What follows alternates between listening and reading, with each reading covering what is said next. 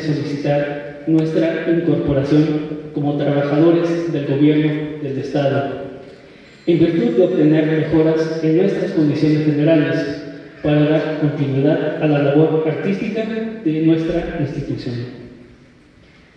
Actualmente, bajo la estructura de asociación civil, se han presentado las siguientes circunstancias. 1. La falta de un ajuste salarial durante los últimos nueve años.